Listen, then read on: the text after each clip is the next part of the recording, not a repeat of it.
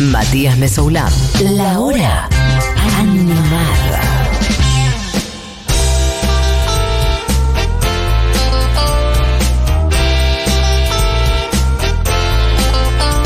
Y ahora sí. Bueno, eh, son. Este, menos Vamos a ir muy cuarto. rápido, Así sí, vamos a que ir muy Vamos rápido, a poner dale. primera, segunda, tercera, cuarta, Eh, quinta. Eh, hoy es el aniversario de un momento que pasó en la historia de una cantante galesa que se llama Shirley Bassey. ¿Galesa? Sí, No sabía que era galesa. Galexa. Eh, Shirley Bassey eh, es tal vez la cantante más grande de Gran Bretaña. El aniversario es de un secuestro. Un fanático recontra resacado va y la encierra durante tres horas en una habitación y le dice serás mía o no serás de nadie. Mirá qué lindo eso, ¿eh? Nunca pasó en la Em, historia de la humanidad. Como sí ha pasado en la historia de la humanidad, yo decidí hacer un top 5 de. Ah, eh, el top no, five lo mató- ah, por eso. De artistas musicales que han sido eh, casi asesinadas y secuestradas por sus fans. Pero no será hoy. Pero no será hoy, porque primero dije. "Arr, al pedo hacer este top 5 si no le puedo explicar a la gente quién es Shirley Bassey. Bien, Porque yo vamos sé que la conocen. Sí. Este es como mi, mi columna del día es yo sé que ustedes conocen a Shirley Bassey, pero no conocen su nombre. A pesar de que ustedes crean que no, claro. Exactamente. Así que vamos con una historia breve Sí. y más musical que de data. Era la hija de un pescador nigeriano que desaparece cuando ella es muy chiquita. Eh, séptima de 98.500 hijos, muy pobre. Deja el colegio para irse a trabajar a una fábrica, eh, tipo Flashdance, eh, y cantaba en clubes nocturnos mientras tanto. 15 años tenía. Pero 15 ya en años. Gales, digamos. Su padre era Sí, nigeriano, pero ella nació sí. en Gales. Todo esto que estás Sí. contando, ya en Gales. Sí. Ok.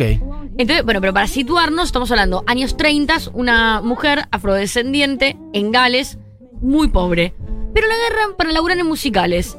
Pum, pum, pum, 16 años queda embarazada. Son cosas que La pasan. verdad. A los dos años vuelve a la música. Porque se recupera muy radio- rápido. Eh, Bassey, Ok, no, es más, cosas que no voy a contar de no es que ella. truncó su carrera. Estuvo casada mucho tiempo con un tipo que después salió del closet. Su hija se suicidó, se ahorcó un puente. Cosas muy terribles. Siempre salió para Ah, es adelante. como para tres películas ahí. Sí, la verdad que sí. Pero vamos a concentrarnos en lo musical. A los dos años vuelve a la música, participa en más musicales y a los 19 años saca su primer single, que es lo que estamos escuchando, Burn My Candle. Prohibida por la BBC. ¿Por qué? Porque la canción se llama Burn My Enciende mi vela, mi fuego. Podía sonar un poco porno. Prohibida por la BBC, eso no privó Ahora, que la canción sea un éxito. ¿Esta es la que hizo a sus 19 años? 19 años. Ah, ya con una terrible Big Band. En el 57, a los 20 años, consigue su primer top 10 con la canción Banana Boat Song, que suena así.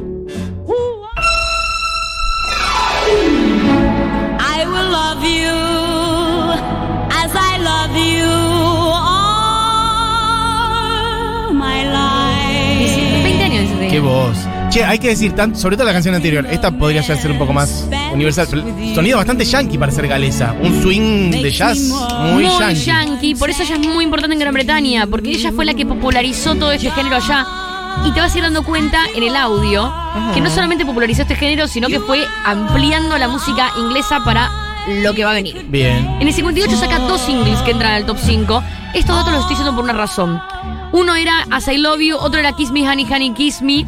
Eh, creo que vamos a escuchar ahora un pedacito de As I Love You. ¿Quién es As I Love You? Y Banana Boat Song, entonces el anterior, no.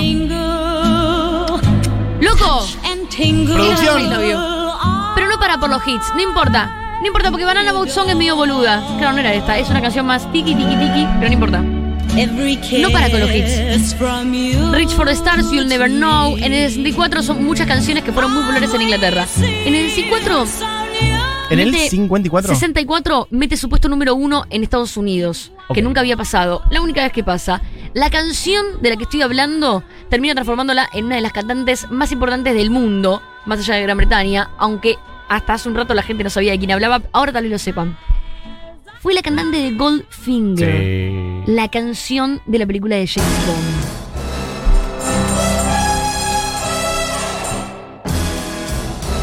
Esta canción fue producida por George Martin. Estamos hablando de 1964. Ujú. Y hay una parte de la canción que en realidad es como bastante más adelante. Pero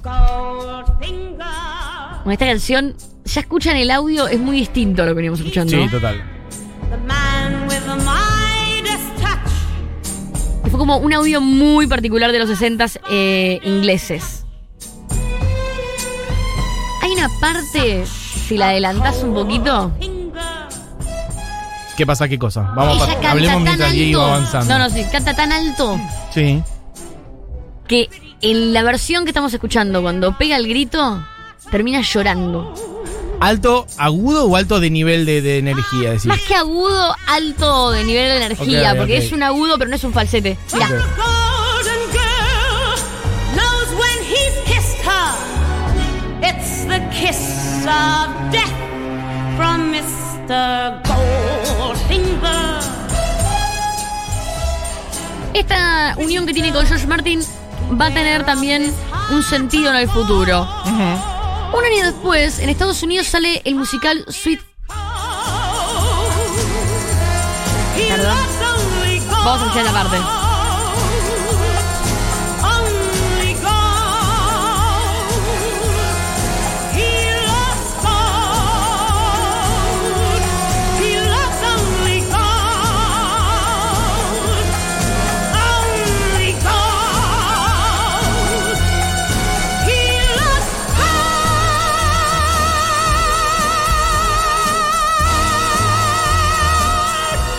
Tremendo. Un año después sale Sweet Charity, un Sí. musical muy importante en Estados Unidos. Una de las canciones más importantes de este musical es Big Spender. Big Spender, así como la están escuchando, es conocida gracias a ella. La versión famosa es esta. The minute you walked in the joint, Pude ver que eras un hombre de clase, un gran magnate. good looking, so refined. Say, wouldn't you like to know what's going on in my mind? ¿Sabes quién la cantaba también? Eh, Freddie Mercury. Me acuerdo de en vivo, una hermosa versión. ¡Hey, Big Spender! Vamos a cerrar con Freddie Mercury. Really? Pero espérame. En el 70, Shirley lanza una versión de la canción de los Beatles, Something, Mirá, hermoso. que es su otra conexión con los Beatles, que estuvo más de 10 semanas en los charts, superando Something de los Beatles. De veras. Esta versión le fue mejor que la de los Beatles. Bien. Something in the way. Como para que entendamos el tamaño de esta artista. Es muy loco igual, ¿no? Como a veces desde otro país pensamos que entendemos la magnitud a veces de, de- de los fenómenos como, ah, los Beatles son así de grandes o los Stones son así de grandes. Y también tiene que ver con el impacto que tuvo en Argentina. Porque en Gran Bretaña, esta es la- puede que sea la artista más grande de Gran Bretaña, históricamente. No, I believe in love. Vuelve a grabar otra canción de James Bond, la otra canción que graba, graba tres temas de James Bond y de hecho es la artista con más canciones grabadas en películas de James Bond. Bien. Pero la más conocida es Diamonds and Forever, después de Goldfinger. Que esta es una James Bond de qué año más o menos. Setenta y pico. Bien. La de los 70. Diamonds are forever. Yo quiero decir que sé muy poco de James Bond. All I need to No importa. ¿Sos una persona que vio todas las de James Bond y ese tipo de cosas? Me las vi. Has visto. Pero vi no importa. pocas. ¿Sabes qué no importa? Porque lo que tiene que ver es que el audio, vos los escuchás esto y vos ya, ya pensás en la vestimenta, pensás en el Todo, peinado, todo. Es un estilo, un estilo. muy propio. Sí, sí. Las canciones las conozco todas porque son temones aparte. Bueno, y sus canciones fueron muy pioneras de esto. Mm. Ella sigue y sigue con los hits, se retira, pero vuelve cada tanto y vuelve siempre con hits. El punto es que en los 90 Ujú. saca, en el 99, no, 97, por ahí, fines de los 90, saca Sí. con Propeller Heads. Propeller Heads. Propeller Heads. Muy bien, gracias, Mati. La canción History Repeating. Que esta generacionalmente con la que yo la. O vos también, Esta seguramente. canción Estas es la sonaban todas las. Con la que yo digo, les juro Que la conocen. conocen Sí. a Shirley Bassey. Bueno, ojo que quizás la gente más joven no, Barbie, hagámonos cargo también, ¿eh? Vamos a, vamos a comprobar esto, a ver si atrás de, la pan- eh, de este vidrio todos conocen esta canción. Diego ya pone cara de que no. Nada, sí, sí. Sí, Buki, ¿Buji no la conoce? There's something evolving. Whatever may come. Me mato. me Viste mato, que no me la mato. conoce, No, te pará, dije, pará, Barbie. pará que, pará que entre, pará que Esto me pasa no, todos me los mato, días. me. Vamos al estribillo, vamos al. But to me it seems quite clear that it's all just a little bit of history repeating. Más 90 imposible este sonido. Bueno, Diego ya dice que no. Diego baja el pulgar. Julián Matarzo, ¿la conocías esta canción? no, no la conocía. boludo. Y Buji Eugenia Mariluz, en realidad ya no importa. Si dice que sí, ya 2-1 que no. Bueno, esta canción sonaba ¿Viste, en la radio todo el tiempo. eh, en los años 90, cuando estaban naciendo estas mangas Fue un delincuentes. puesto número uno, fue un hit muy grande. Y estos puestos número uno de los que estoy hablando. Bueno, pará, lo voy a decir al final. Ya suena más moderna la 2009 canción, eh, rítmicamente es otra cosa. Sí, lo voy a ter- ya como te termino en tres minutos, te lo termino. En el 2009 saca un disco que para mí es el que más nos interpela. ¿Por qué? Porque se llama The Performance y deja en claro lo grande que es Shirley Bassey para todas las generaciones. Es un disco 100% compuesto por artistas que nosotros conocemos muy bien. Desde. Manic Street Preachers, Rufus Wainwright, Pet Shop Boys, Richard Colley, Nick Hudson, el de los que es el Chief, Katie Tunstall. Un montón de artistas le escriben a ella canciones para ese disco. Ah, espectacular. No es que ella hace versiones de No, ellos, sino que le no. componen canciones para que las No. cante ella. No. Pongamos de fondo, mientras siga hablando, Apartment de Rufus Wainwright. Estas canciones solo fueron cantadas por ella, fueron escritas para ella. Me encanta. Porque ella no es compositora, es como cantante. de, la- de- de la- de las viejas épocas. Entendemos que esta mujer nació en 1937. Sí, una cosa medio como latina. Con este disco, inclusive llega a Glastonbury. En Glastonbury hace una, una performance épica. Una persona ya entrando a los 80s en Glastonbury y un montón de fanáticos rockeros amándola porque es como una eminencia. Ya es una leyenda eh, que pasó por mil cosas. británica. Eh, les recomiendo mucho de performance porque la lleva para otro lugar y se mueren cuando ven Manic Street Preachers y todo eso. Es una locura. El año pasado, a sus 83 años, sacó el disco I Owe It All to You con reversiones y canciones también nuevas. Vamos a cerrar este disco con el que este- con, con esta canción que vamos a escuchar ahora. A ver, se transforma en la artista británica más exitosa de Estados Unidos de, de- de- de la historia y en la artista del mundo con más singles en siete décadas, superando la Cher en esa. Mira. ¿Por qué? Porque empieza en los 50 y termina en el 2020 entrando Bestia. al top 5 de Gran Bretaña con este disco y con la canción que vamos a escuchar ahora, que volviendo a Freddie Mercury, es Who Wants to Live Ah, Forever. Bueno, ya que estamos, larga vida, live forever, ¿no? 84, 5 debe tener ahora. Shirley Bassey quiere Live Forever. Larga vida, Shirley Bassey, que nos está escuchando en este momento, le mandamos un beso 83 grande. años tenía cuando grabó esta canción el año pasado, ¿eh? Ojito y muy impresionante. Y a todo esto le dijiste un dato al pasar al principio, que hasta ahora no fue revelado, que es que la secuestraron, digo, para la columna de la semana que viene.